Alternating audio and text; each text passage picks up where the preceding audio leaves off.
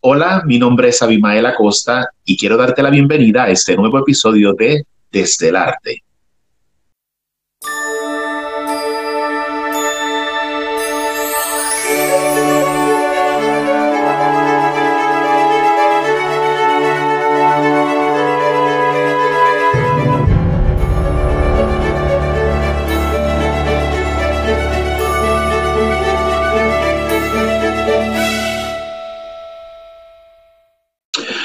Yo no me pasé educándome como actriz para ser desindienta. Nuestra invitada de hoy es una gran actriz con una carrera impresionante, tanto en cine, en teatro y en televisión. Y yo le tengo mucho cariño y sobre todo admiración porque fuera de la carrera que tiene y el talento que tiene, es una persona con un gran compromiso social y con su patria. Mi invitada de hoy en Desde el Arte es la querida Ivonne Cole. ¿Cómo estás, Ivonne? Ay, bien, gracias, Abimael, y más, y más inflado mi ego después de esa presentación, imagínate tú. Muchas gracias por haberme invitado a Desde el Arte con usted, contigo y con tu público. Gracias. Claro, eh, lo que estamos diciendo es lo que te ha ganado a través de una carrera de muchos años, así que eh, estamos haciendo justicia a ese trabajo que has desarrollado durante tanto tiempo. Y poca gente sabe que tú fuiste eh, reina de belleza. Porque fue hace tanto tiempo que nadie de la gente de ahora pues existía entonces, yo me imagino, ¿no? Y la gente contemporánea a mí pues ya o se han ido o se han ido del país. Casi nadie habla de eso. Sí, y, esa muchacha, esa muchacha que era modelo y reina de belleza, ¿qué soñaba en aquel momento? Fíjate, yo me metí al concurso a instancias de mi mamá, que era Rosita Mendoza, una viticia muy famosa aquí en Puerto Rico. Y entonces yo quería hacer mi maestría en la Universidad de Puerto Rico en, en, psicología, que era lo que yo estaba estudiando. Y entonces, pues yo no quería que ella siguiera pagando. Ella me dijo, mira, si te metes este concurso, yo te aseguro a ti que tú vas a ganar y te puedes ganar los 10 mil dólares que te van a dar. Y yo dije, ah, pues ahí está, me voy, voy a, ok, voy. Y como ya ya había hecho unas cuantas mis, mis Puerto Ricos para mis universos anteriormente, pues yo dije, bueno, pues ok. Este, y me metí pensando en eso, eh, y pensando que iba a ganar para ganar dinero para mis estudios.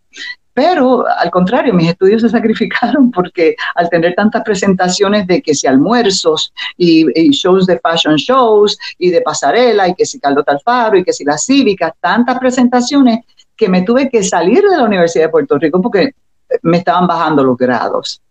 Este, ajá. Yo nunca pensé que yo iba, la primera vez que yo me vi yo estudié con Walter Mercado cuando yo era niña, yo estudiaba baile, ballet y flamenco, pero nunca yo pensé que yo iba a ser artista. Yo cuando hicimos unos numeritos que se ensayaron ahí en el mismo universo, que eran cantando y bailando más o menos, ahí me encantó hacer esa participación.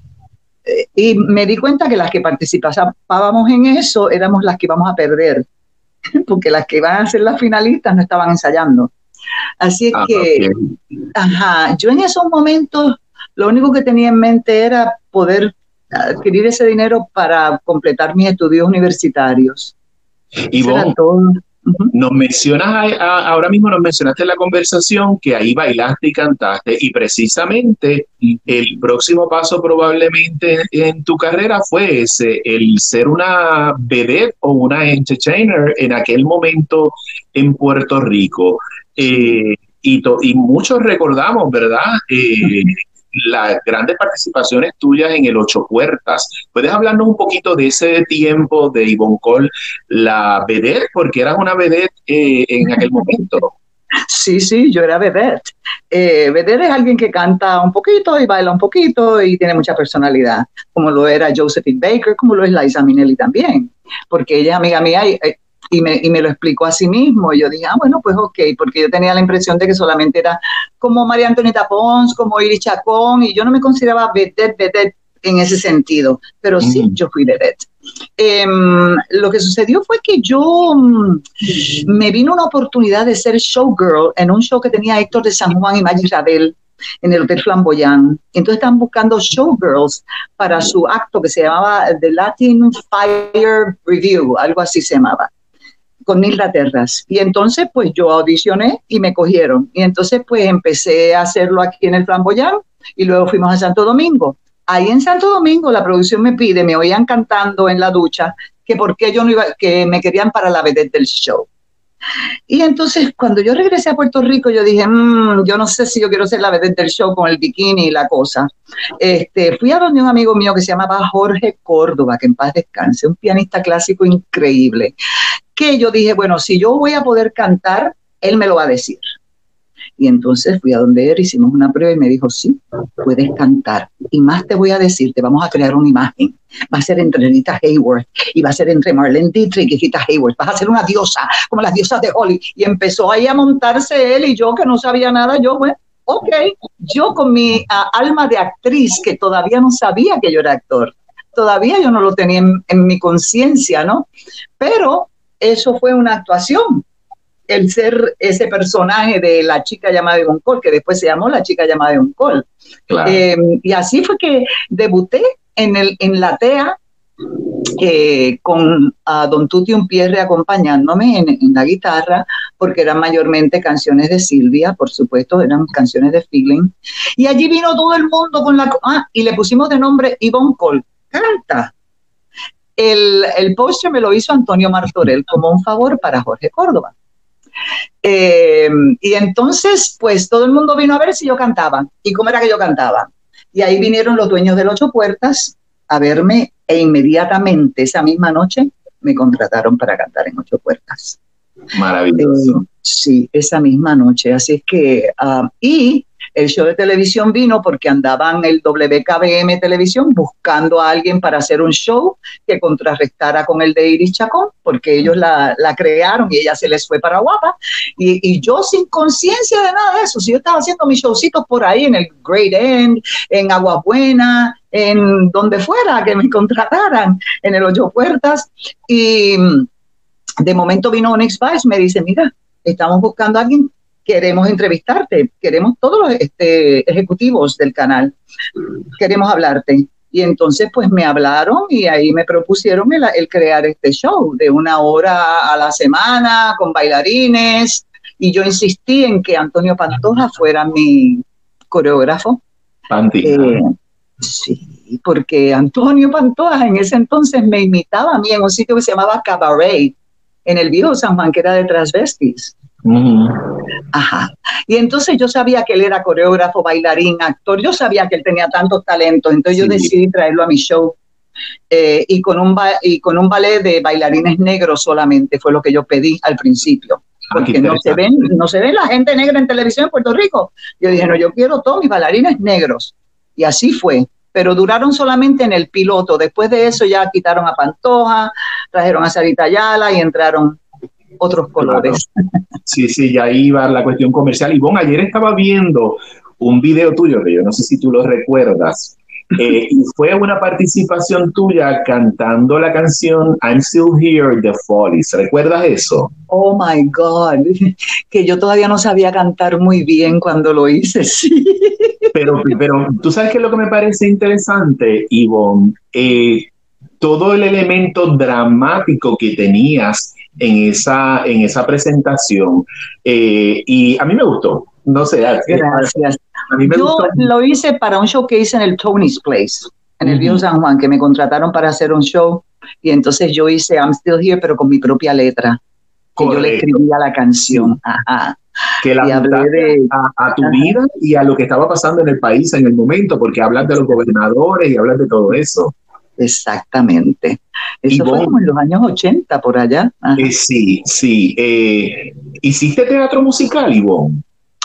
Eh, la primera, sí, hice una obra que se llama Crónica de una muerte anunciada de Gabriel García Márquez, que la produjo el Lincoln Center y la dirigió Graciela Daniel, que es una de las coreógrafas argentinas más importantes que hay en Broadway. Y su esposo lo nominaron por la iluminación, la iluminación del show y creo que ganó la iluminación del show.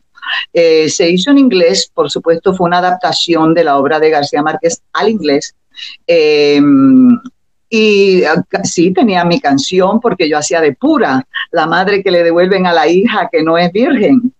Entonces yo tenía una tremenda escena que era Sandra Santiago, la que hacía Miami Vice, ella hacía de mi hija. Y entonces, pues, no, no, fue un tremendo show. Lo único que duró solamente unas cuantas semanas después del opening, ah, duró como lo suficiente como para que lo nominaran para algunos Tony Awards.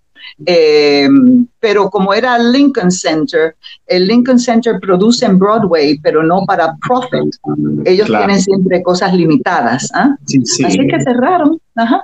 Pero ese fue, ese fue el único musical que yo creo que yo he hecho en Broadway. Ah, te imagino haciendo una mamá Norton maravillosa de Chicago. ¡Oh, wow, wow! Ojalá. Gracias.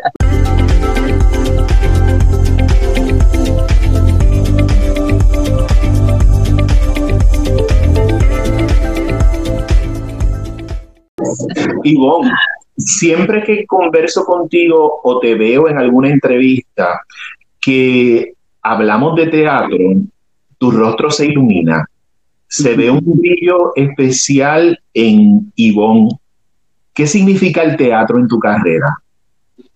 Todo, todo, porque el teatro es la base de lo que compone el, el craft, la artesanía del actor porque tú haces dinero en televisión, ¿ah? y especialmente en Norteamérica, mucho dinero, y, se hace, y en cine pues tienes las oportunidades, los hispanos no tenemos muchas oportunidades en Norteamérica, pero bueno, eh, pero en teatro yo he podido hacer, e, es me han, el casting de teatro en Norteamérica ha sido muy generoso conmigo porque no me han encasillado en una sola parte. Eh, la última obra que yo hice grande fue Mother Courage and Her Children, Madre Coraje y sus hijos. Eh, y lo hicimos en el Berkeley Repertory Theater y en la Joya Playhouse. Y yo era la única hispana en todo ese, en toda ese cast. Así que no era una cosa de que multirracial o que, ay, vamos a dársela a ella porque es latina y vamos a hacer una mamá latina. No, nada de eso. El teatro me ha proporcionado a mí ah, la habilidad, especialmente en Norteamérica, de poder hacer las partes que nunca nos dan para hacer a los latinos, nunca. En Arms and the Man, eh, de George Bernard Shaw, yo hice la mamá de Cynthia Nixon en la Joya Playhouse.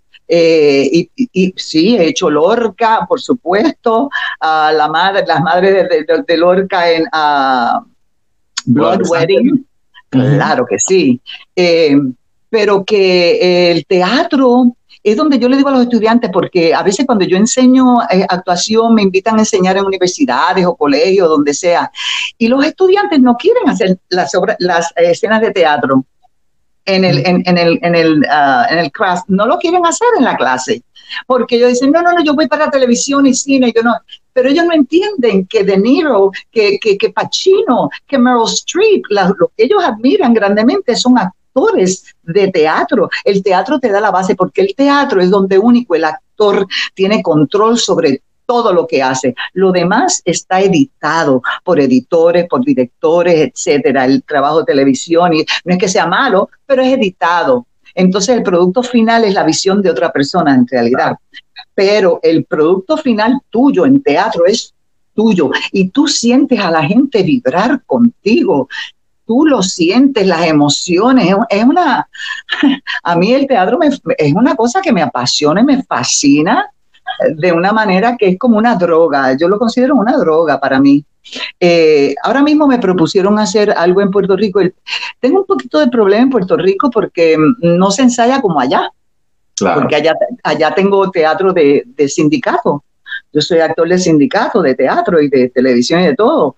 Entonces, pues tienes cinco horas al día, seis días a la semana de ensayo. Acá hay otras realidades que es tres horas por la noche, y te aprendes tú sola las líneas en la casa y después te dan el, eh, um, el, blocking, te lo dan así en lápiz para que tú...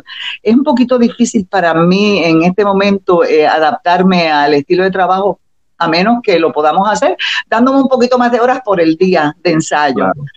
Sí, sí, sí, porque por la noche yo estoy vieja, yo quiero descansar. Y sí, las obras se hacen por las noches, pero cuando tú ensayas por el día, las cinco horas al día, seis días a la semana, desarrollas la estamina para eso. Y no solamente eso, sino que entonces por repetición y por repetición vas investigando y viendo qué acciones son las que funcionan para el personaje, qué es lo que quiere el personaje, esto funciona, esto no funciona. Y así te lo vas memorizando, no como un papagayo, sino porque sabes por qué estás diciendo esa línea, porque sabes lo que el personaje quiere hacer. A mí me apasiona la actuación, es una cosa que yo, como puedes ver, eh, sí, se me ilumina el alma y es algo que llena mi vida de tal forma que el día que no lo tenga, pues tengo que ver qué otras cosas hago para no, ah, no morir en vida, como quien dice, ¿no? Em, voy a seguir actuando hasta que pueda. Claro. Ivonne, tu paso por las telenovelas fue eh, breve, ¿verdad? Pero yo te voy a hablar de un proyecto que yo vi, eh, de, que tú trabajaste en una telenovela que a mí me impresionó eh, grandemente. Me impresionó porque era un tema que no se tocaba en las telenovelas en Puerto Rico ah. y me impresionó por tu interpretación de una mujer transexual en la década de los 90 Estamos hablando de que en Puerto Rico se presentó un personaje de una mujer transexual en la década de los 90 y la actriz que lo interpretó era nada más y nada menos que Yvonne Cole. Y recuerdo esa interpretación visceral. ¿Puedes hablarme un poquito de eso? Pues fíjate, fue un proyecto de Angela Mayer, se llamó Ave de Paso, tremendo proyecto. Eh, me trajeron de Nueva York para hacer esa parte. En ese momento yo estaba haciendo teatro con Joseph Papp y yo tenía que ir a hacer una understudy de una actriz de una nueva obra que estaban poniendo allá en el Public Theater. Entonces, agarré ese weekend, me dieron, no, te vamos a hacer tu actuación en un weekend. Y me encantó poder hacer esa parte, poder representar, eh, claro, que hubiera sido ideal, que hubiera sido más auténtico y que hubiera sido un real trans, que hubiera podido hacer esto, tú me entiendes, pero en ese momento todavía eso no estaba tocado, ni aceptado, ni nada. Eh, para mí fue un honor. El, ah, fue una terrible, terrible experiencia para mí también, porque se ensayó por muchas horas la escena de la, la pelea con Axel Anderson, y por alguna razón del que me tenía que dar aquí y aquí, no aquí tenían que supuestamente romperme la nariz. Pues Axel me agarró las manos, me las abrió, me metió el puño en la cara, en la nariz, me rompió la nariz y yo me bajé y yo pensé, ah, esto no se puede repetir, me rompió la nariz, tengo que ir al hospital, déjame coger la sangre del piso, que tenía una sangre de embuste, déjame ponérmela aquí y ya cuando vinieron a la cámara otra vez a mí, ya yo estaba hinchada. Y entonces pudimos hacerla solamente una vez de gracia. No fue una muy buena experiencia en ese sentido porque el actor hasta me siguió al, hospital y le dijo al doctor que había sido un accidente y, el doctor le creyó al actor y no me creyeron a mí, que no fue un accidente. No sé por qué, él me abrió los brazos y me pegó un puño. Wow. Ah, parece que tocó algo en su vida personal, no sé, no sé. Pero para mí fue una gran. Eh, lo único que me dañó la experiencia fue que me rompieron la nariz en, el trabajo y, y, me dolió mucho. Y al otro día me tuve que ir a Nueva York y cuando llegué a Nueva York con la nariz rota y Joseph Papp me vio, me dijo que yo no tenía que venir a Puerto Rico para nada. Y eso a mí me dolió en el corazón, porque yo sé, y yo le dije, no, esto no fue un actor puertorriqueño, un actor que queremos mucho en Puerto Rico, pero no fue un actor del país, por favor, no piense que los actores de allá somos así pero que fue una experiencia bien fuerte. Así es que yo dentro de mi caracterización tuve un poco del, maybe a, lo mejor del dolor, del prejuicio, del mm. odio que le tienen a personas transexuales que verdaderamente el hombre que se hace mujer es porque es mujer. Esta cuestión de que la gente no entiende todavía, eh, esto es una realidad, esto es científico. Esto no es porque quiero vestirme de mujer, eso es otra cosa, eso es distinto, ¿tú me entiendes? Ivonne, estás hablándome ahora mismo de esa experiencia de trabajar en las telenovelas en Puerto Rico, que ya, ya no estabas viviendo en Puerto Rico, sino que viajaste a Nueva York, como nos dijiste. Eh, ¿Por qué te fuiste del país? Yo me fui a estudiar pensando en que iba a regresar. Yo no me fui a, a quedarme en los Estados Unidos ni a vivir en los Estados Unidos. Yo fui para, para estudiar en los Estados Unidos porque el hombre que fue mi mentor, que fue Tony Martínez, un actor puertorriqueño que regresó a Puerto Rico después de muchos años de tener una carrera en Hollywood y en los Estados Unidos y en Broadway también, haciendo Manos la Mancha, que fue el Sancho Panza que más hizo funciones en el mundo entero. Yo lo conocí aquí a través de un novio que yo tenía y yo después que hice El Padrino Parte 2, yo cuando yo vi a Pacino haciendo la escena del, beso siciliano allí, yo estaba sentada en un yo yo no podía creer lo que yo había visto hacer aquel actor porque él estaba bien bien pálido y bien tranquilo y de momento dijeron acción y ese hombre se puso rojo comenzó a caminar y yo nunca había visto una cosa entonces yo dije cómo yo aprendo eso y ahí mismo eh, conocí a ese domingo conocí a Strasberg que estaba en la película también y ya yo me vine con la inquietud de que yo quería estudiar. Yo quería estudiar para saber hacer eso, yo quería ser actriz. Entonces vine para mi show de una chica llamada Ivonne Cole y eh, cuando vino mi novio a visitarme, que era Orlando Cepeda en ese momento, este, pues eh, yo le expresé lo que sentía y entonces me dijo, tengo un amigo que acaba de venir de Hollywood que te puede guiar. Y ese señor me miró y lo primero que me dijo fue, ¿qué hace usted aquí? Que usted no es ni, ni esto es sex symbol, usted no es esto, ni qué es esto, usted es actriz, usted es comediante, usted es actriz seria y usted ni lo sabe. Usted ni se ha dado cuenta. Yo la voy a guiar a que usted adquiera el conocimiento sobre esta artesanía que usted necesita. Y efectivamente él me llevó, me, él tenía la compañía de variedades de Puerto Rico, era el director en ese entonces, porque él la creó. Y entonces pues ahí empecé con monólogos de, de Luis Rafael Sánchez, de Antígona Pérez, a explorar cosas que yo nunca en mi vida ni había leído. Entonces, él me dice, pues mira, ahora te voy a llevar a Los Ángeles, no vas a ir a Nueva York, vas a ir a Los Ángeles porque si te quedas en Nueva York te llaman para cantar. Y no quiero que te distraigas ni y te, olvides de todo esto de cantar. Vamos a estudiar, vas a aprender todo, te voy a poner donde está mi ex esposa con mi hija allá en Los Ángeles y con mis profesores de allá. Y eso fue lo que hicimos, me fui a Los Ángeles a estudiar actuación y de Los Ángeles tuve tres años en el Academy of Stage and Cinema Arts que fue fantástica experiencia para mí, con David Alexander y Peter Ellenstein, que es increíbles maestros, y la maestra de voz me daba las clases de gratis cuando se me acabó el dinero porque creía en mí. Claro. Eh, y entonces hice unas cuantas obritas de teatro así, más o menos, y entonces me fui a New York cuando Tony, porque Tony vino a hacer Man of La Mancha con Richard Kiley, allá a Los Ángeles, y entonces volvió para Broadway y se fueron en un motorhome, me dijo, ¿quiere venir conmigo y mi esposo? Yo le dije, vamos para allá y me fui para Nueva York en el 79 a, estudiar. Yo nunca pensé que yo me iba a quedar en los Estados Unidos. Yo me fui, por eso no me considero eso que diáspora. Yo no entiendo mucho esa, esa dinámica, porque yo me fui antes de que estuvieran ni esos términos ni, ni esas ideas, ¿no? Em, y yo me fui para volver. Yo no me fui para quedarme. Eh, yo siempre pensé, bueno, pues estudio y regreso. Pero lo que sucedió fue que enseguida me vio una gente en mi showcase de, mi escuela y a la única que agarraron fue a mí para esa agencia. Y entonces la gente, una de las agentes estamos viendo para Nueva York y entonces los, los, conecté en Nueva York. O sea, que una vez que tú empiezas como que a trabajar, como que me atrapé en el trabajo y ya, pues entonces, ¿cómo iba a regresar? Que dejando el trabajo para regresar. Entonces, cuando me llamaron finalmente de Telemundo para venir a hacer un año de, novelas, vine con el propósito de, bueno, bueno, pues entonces ahora regresamos, y que, pero dejé mis cosas todavía en Nueva York, en un storage. ¿Y qué pasó? Que las telenovelas de Telemundo fueron muy interesantes porque don Ángel del Cerro me dijo a mí que yo tenía que aprender a actuar. Y yo acababa de graduarme con Strasberg. y este hombre me está diciendo que yo tengo que aprender a actuar porque yo no estaba actuando. Y yo le dije, ¿usted sabe lo que yo he gastado de dinero para poderme ver como que no estoy actuando? Dice, no, no, no, pero esto es novela, usted tiene que actuar, usted, vea, yo quiero que usted la vamos a sacar porque me contrataron para cuatro novelas ese año, Coralito, La verdadera Eva, este, no me acuerdo de las otras dos. La cuestión es que él me dijo, usted tiene que observar a Ofelia da Costa, que ella es una actriz que usted tiene que observar. Entonces me sacaron de la novela mientras me pagaban para que yo observar el estilo.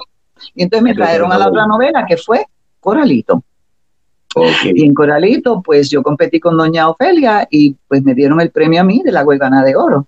Sí, sí, por la recordamos todo. Y entonces, pues de ahí, pues yo decidí regresarme a Nueva York porque me di cuenta que si mi futuro era quedarme aquí a hacer novelas, que era el único trabajo que había para los actores en ese momento, y ese era el estilo que me estaban pidiendo, que iba en contra de todo lo que yo había aprendido como actor, yo dije, no, entonces me tengo que ir a donde esté. El actor tiene que estar donde esté el trabajo. No importa el país que sea. Mira, Claribel Medina está en Argentina, pues ella trabaja en Argentina. Claro. Más que aquí. Es lo que es.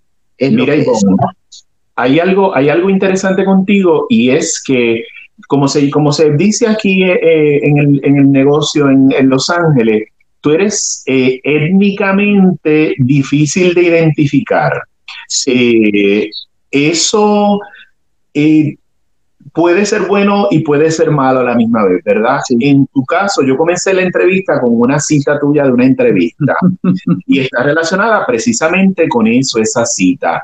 Eh, tú te negaste desde el inicio de, llegar aquí a Los Ángeles a ser personajes estereotipados y no solamente estereotipados, sino con roles de género específicos. Tú trajiste desde el día uno tus reglas del juego. ¿Cómo afectó eso tus posibilidades de trabajo en Los Ángeles? Pues mira, además yo tenía que competir todo el tiempo con Lupe Ontiveros, mi gran amiga, porque todas las partes estaban escritas para bajita, gordita, brown. Así lo describen siempre. Y había muchas sirvientas en ese momento, más que nada, cuando yo llegué en los 90 a, a Hollywood, luego de estar en Nueva York 10 años haciendo teatro. Y entonces, pues, eh, pues yo competí hasta para un piloto de Dudley Moore, que se lo llevó Lupe, por supuesto, eh, la sirvienta que vivía en la casa con él. Y ellos me, yo caractericé mucho para esa audición y llegué a Network. Y en Network me dicen lo, todo ello, bueno, pero queremos verla a usted, no queremos ver ese carácter que usted está haciendo. Y al yo enderezarme y hacer como Ivonne, pues cómo va a ser que yo vivo con Dudley Moore y él no me está metiendo mano. O sea, imposible. Así que perdí y ahí fue que me di cuenta, yo dije, no, no, no, no, no, no, no, Porque Lupe hizo una carrera de eso, pero Lupe entendía lo que era y le daba el twist y ella, ella era de allá. Yo vengo de acá, de Puerto Rico, que la dinámica es diferente. Eh, no entendía la dinámica norteamericana con las maids, ¿no? Y entonces yo me di cuenta que si el personaje es como en The Help, pues entonces yo lo hago porque si es una historia humana acerca de la maid y la vida como en I'll Fly Away, que la hizo mi amiga Regina Taylor, que era en los años 50, esta, esta mujer negra que era la sirviente de esta casa, pero entonces tú la veías cuando iba a su casa y, lidiaba con su familia. O sea, tenía las dos partes, exactamente. Pero no nos escriben nada así a nosotros. Entonces, cuando viene Didier Smith, también es otro, otro disparate de yo no sé qué, y God bless them, que tú me entiendes, le dio trabajo a mis compañeras, pero no, yo no me. Entonces, acabo de rechazar acabo de rechazar una, una nueva que se llama Maid. Entonces, Maid es acerca de esta muchacha blanca que tiene la necesidad de ponerse a limpiar casa porque tiene que hacer dinero para que su hija y ella coman.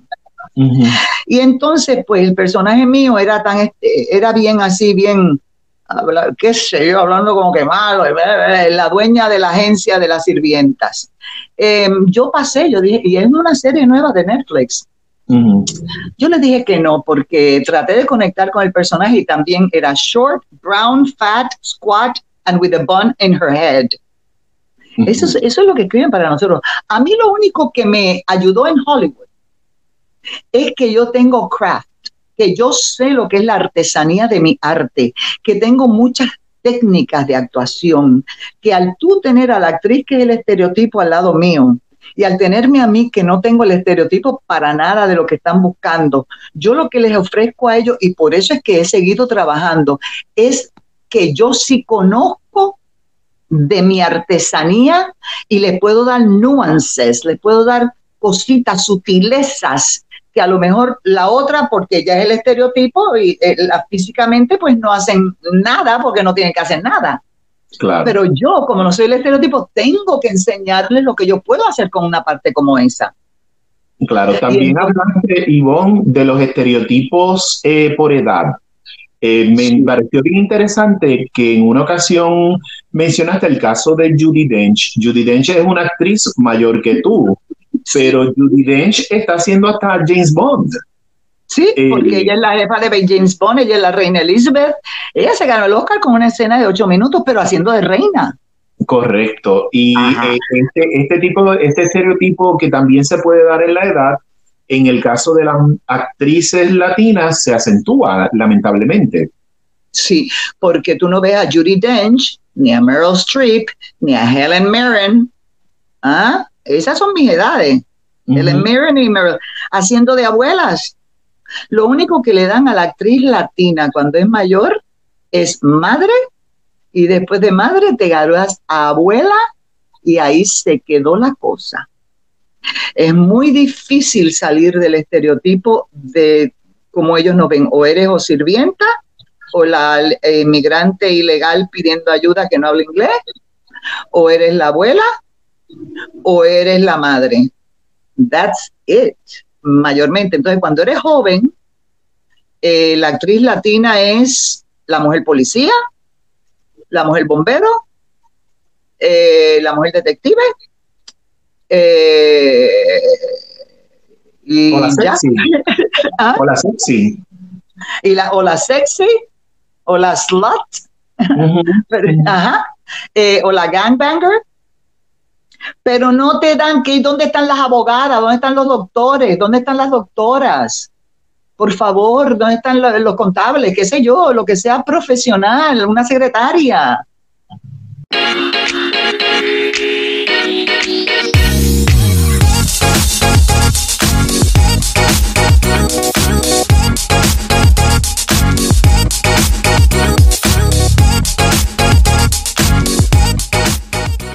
Tú has hablado, Ivonne, precisamente de eso también, de contar nuestras historias, de si nosotros no queremos eh, que nos siga representando otra persona partiendo de la visión que tiene de nosotros, nosotros contar nuestras historias. Y eso es algo de lo que tú has hablado suficiente y has comenzado a trabajar como directora también en, cine. Eh, from now on, eh, ¿puedes hablarnos un poco de por qué quisiste hacer ese proyecto?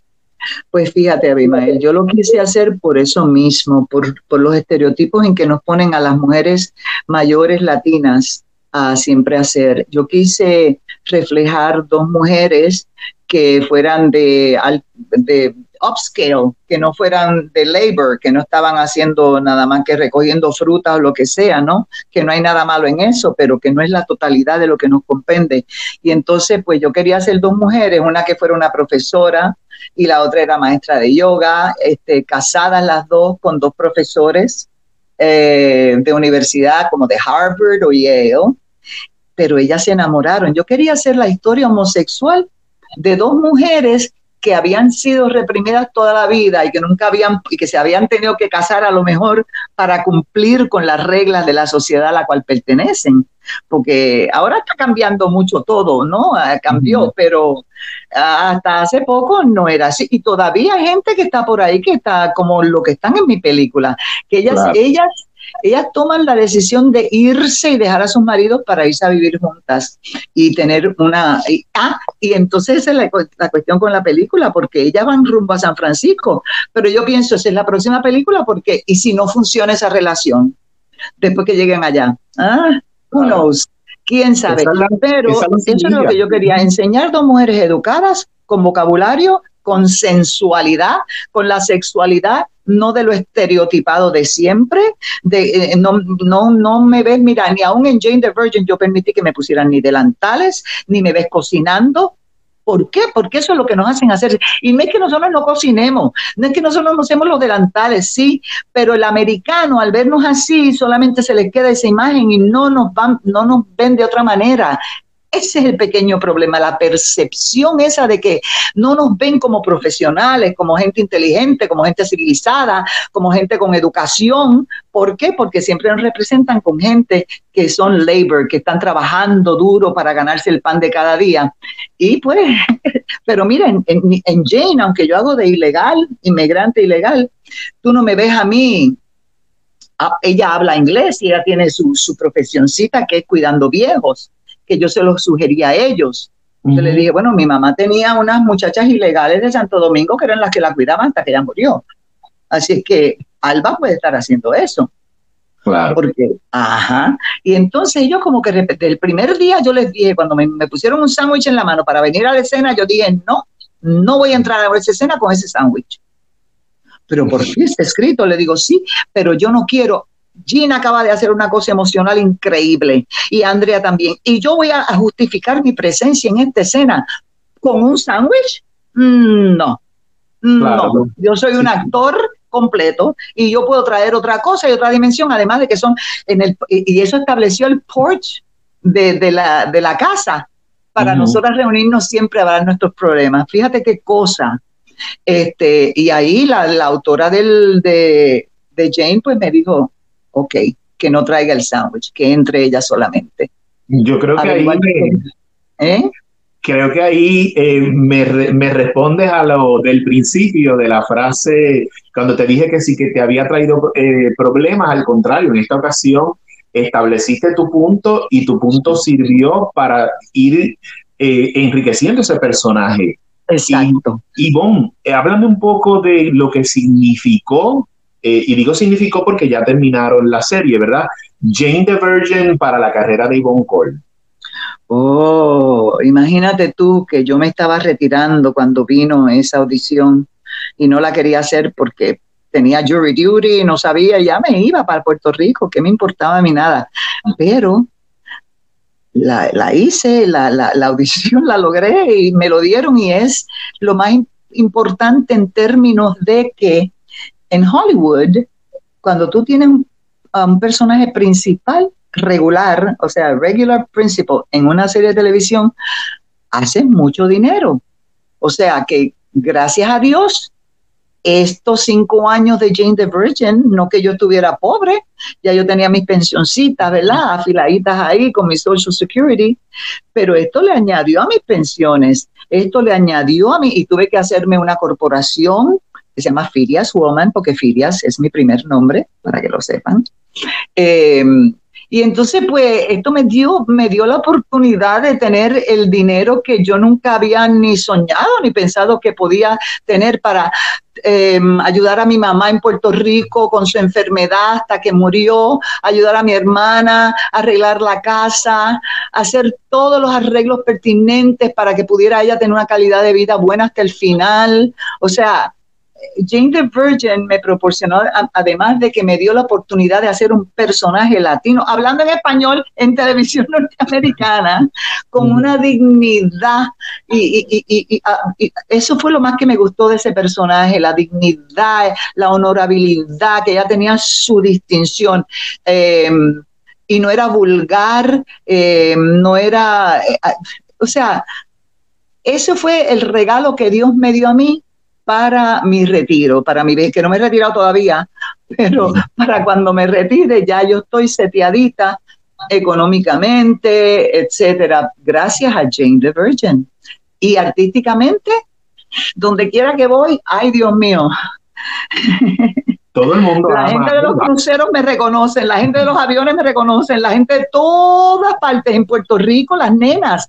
O sea que yo tenía una, un público de los años 70 que ya están de mi edad, pero ahora tengo, y de Cookie de los años 80, ¿verdad? Que ya están maduritos, pero ahora tengo el público de Jane the Virgin, que son nenas de 18, 16, 17, 20 años. Yo digo, Dios mío, increíble. Pero me ven y se echan a llorar y se caen en el suelo. es una cosa impresionante lo que creó ese personaje y ese show. Claro, yo tengo amigas eh, de aquí de Los Ángeles que en una ocasión vieron en mi Facebook una foto que nosotros tenemos juntos y me dice que tú conoces a Alba Villanueva. Así que. Tú le dices, no, yo conozco a Ivonne. Ay, Ivonne. Eh, Esa es la cuestión. Son los países a donde ha llegado ese personaje. Exacto. El otro día, cuando antes de que viniera la pandemia, yo estaba en las Croabas, me pongo así a caminar por la orilla del mar y hay una gente que me reconoce de Venezuela, que me reconocieron que estaban esperando por un Airbnb que se los limpiaran, y estaban allí, está, oh, Dios mío, Alba Villanueva, Villanueva, pero ¿cómo es posible? Y yo, oh my God, Alba Villanueva ah, fue un regalo de Dios para mí en más de, de una cosa, es un regalo de Dios, además de que yo hice a Alba como era mi mamá. ¿eh? Ese regalo que yo le hago a mi mamá con la interpretación de Alba. Todas las ocurrencias, las inflexiones, como ella dice las cosas, cuando ella le dice allá, ay, qué linda, cogiéndose pena a mí para allá. Eso es mamita, eso es mi mamá. que yo puedo hacer la diferencia, porque yo no soy mamá en la vida real, ni abuela. O sea, yo no tengo, ah, by the way, feliz día de los padres. Gracias, gracias, gracias. Claro, pues yo no, mi mamá fue mamá y papá, porque mi papá se fue cuando nosotros éramos muy chiquitas, pero que yo nunca he sido mamá y, yo aprendí a ser mamá, pues, con mi mamá, observándola. Claro pero no, la gente no me cree que no lo he sido y que no, y que no soy abuela de verdad. es que te han visto hacer esa abuela tan maravillosa que, es difícil no pensar que no lo eres. Y bueno, eh, luego de ese éxito tan grande realmente, eh, porque yo estoy seguro de que tú has entendido ya el significado que tiene Jane the Virgin, sobre todo para nosotros los latinos aquí en Los Ángeles, eh, es un proyecto bien importante para nosotros no solamente por fuente de trabajo, sino por todo lo que significa en ese camino de ir cambiando estereotipos. Eh, luego de ese éxito tan grande, ¿por qué decides regresar a Puerto Rico y no quedarte acá a seguir eh, trabajando? Bueno, porque fíjate, yo pensé que después de ese éxito tan grande, yo no, puedo, yo no, yo no veo nada que pueda venir que compare con la calidad de la escritura, porque ese es el truco, es los escritores, ¿ah? Es como escriben las historias. Eh, pueden venir otros, bueno, ahora está The Beauty and the Baker, gracias a Dios, y ojalá y lo retomen, porque es un show limpio y bonito, bueno, eh, con buenos actores también, pero que Jane the Virgin, lo que pasa es que esto fue una, se unieron como que todos los elementos, ¿eh? Eh, a la vez y, fue una cosa muy especial. Entonces yo entendí que yo siempre me quería venir para Puerto Rico porque yo nunca me fui para quedarme, es lo que pasa. Entonces, pues cuando yo vi que se iba a terminar el show y que yo me tenía que operar una, un pie después del show, yo dije, bueno, pues me opero el pie y me voy para mi casa en Puerto Rico. Y, porque tengo mi casa aquí en Puerto Rico hace tiempo. Y entonces, pues como que yo nunca pensé que yo estaba dejando nada atrás en Hollywood ni nada. Em, y yo creo que me vine justo a tiempo, antes de la pandemia. Eh, una cosa muy irónica, que me pude venir justo a tiempo y antes de que, porque la pandemia cerró todas las fuentes de trabajo allí. Claro. Entonces, ¿qué hubiera estado yo haciendo en Hollywood pagando todo ese chorro de renta en una casa que no era mía? Muy bonita. ¿eh? Pero no era mía, un montón de dinero de, de, mm. y, y, a la publicista, maquillista, este, la señora que me limpia, el señor que me guía el carro, eh, la otra asistente de que, oh, muchos otros gastos. ¿Qué hubiera hecho yo en Hollywood con todos esos gastos y sin ninguna entrada? ¿Mm? Bueno, la entrada la tenemos porque tenemos eh, los residuales, los residuales, gracias a Dios pero que, y ahora estoy haciendo eso del voiceover para Netflix, que tengo un trabajo estoy haciendo dinero aquí desde mi cuarto, como quien dice. pero que, ah, pero que no, pero que yo nunca pensé quedarme allá, yo siempre pensé que yo estaba allá para regresar para acá. Por eso regresé. Cuando se fue ese trabajo, yo dije, bueno, that's it. No pienso que va a venir. Sí, me acaban de mandar, como te dije, otra serie que se llamaba Made y que pues la rechacé. Este, pero ese es el futuro. Vamos a ver qué pasa ahora en Hollywood, porque las cosas van a cambiar. ya lo que teníamos no se va a tener. Ya esos estudios no se van a poder llenar de gente como se llenaban con las 100 personas que trabajaban diariamente en nuestro set.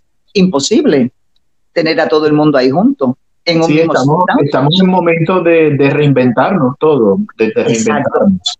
Y mira, entonces yo estoy aquí, da la casualidad, y entonces yo lo que quiero es en Puerto Rico, compré un apartamentito extra aquí mismo en el condominio donde vivo para tener mis oficinitas de Phileas Woman, que fue la que produjo From Now On, para seguir produciendo peliculitas, eh, a ver si puedo hacer eso. Eh, en Puerto Rico. Eh, quiero hacer la obra de José Rivera que me escribió para mí, que se llama Adoration of the Old Woman, que es una viejita de 105 años, nacionalista puertorriqueña. Ah, sí, me llevé los premios en La Joya y lo hicimos en Sundance también. Y es esa obra es, es realismo mágico y es una cosa, eh, es en un futuro, en un Puerto Rico en el futuro, lo cual ahora lo que estamos pasando se parece mucho al futuro que él describe ahí en esa, en esa obra de él. Imagínate tú que en un momento dado, cuando gana la estadidad en el plebiscito, los coquíes dejan de cantar. Esa es la Wow. imagen, Ujú. así mismo. Y ahí es que la vieja dice, dame un palo, ejón. y la nena le dice, pero doña Belén, pues doña Belén, y ella, dame un palo de pitojo, que no puedo, los coquíes han dejado de... ca-". O sea, eh, eh, eh, pero no es tan trágica solamente la Mm. obra, sola, es, de, es el muchacho independentista, el estadista, cómo se reúnen en la casa de ella, las cuestiones de las ideologías, a pesar de que se quieren, son hermanos, pero no. Este, La muchacha que me mandan de Nueva York, mi bisnieta de castigo, ella no habla español, yo no hablo inglés. ¿Cómo nos ¿Y ese- comunicamos? Ajá. Es un proyecto para teatro, Ivonne. No, es un...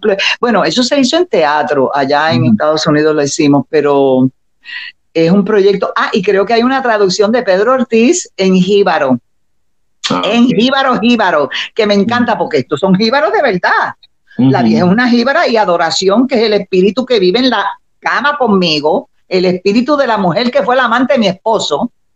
Ella está ahí chavándome la vida y ella dice, Ancina, Ancina, iban para allá. En esa traducción de Pedro Ortiz y me fascinó. Yo dije, ok, cuando haga la película, yo voy a pedirle permiso a José para combinar la traducción en jíbaro y hacerla en español. Yo la quiero hacer en español. Tú me entiendes. Está Claro. en inglés, pero yo la quiero hacer en español la película. Así que vamos a ver, es un proyecto a largo plazo que va a requerir un poquito, pero no importa. Y así pues quiero seguir haciendo como que pequeños films de acá, de Puerto Rico, cositas que van saliendo, ¿no? Que, que, que me motivan.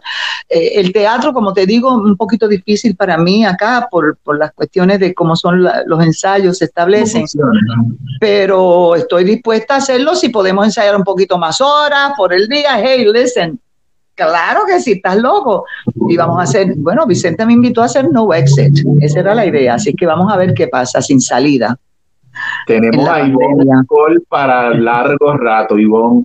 Eh, siempre mil gracias, Ivonne, por todo lo que has hecho por nuestros hermanos puertorriqueños, por la cultura, por poner el nombre de Puerto Rico en alto y por ser maestra para muchos de nosotros, porque cada vez que te vemos aprendemos muchísimo, Ivonne. Y estoy orgulloso de ser tu amigo y de tenerte como invitada en Desde el Arte. Gracias, Ivonne, por haber estado con nosotros. Un placer, el placer ha, ha sido todo mío, Abimael Acosta. Siempre sigo tu trabajo, te admiro, te quiero mucho.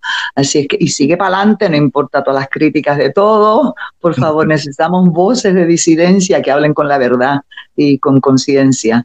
Thank you. Gracias. Muchas gracias. Y a todo el mundo le mando mi cariño, mi amor, a todos los que están viendo este programa. Pórtense bien, mal. No, no, no, no. Pórtense bien. Lávense las manos, mascarillas, hasta que sepamos cómo lidiar con todo esto. Gracias, Abimael. Un beso.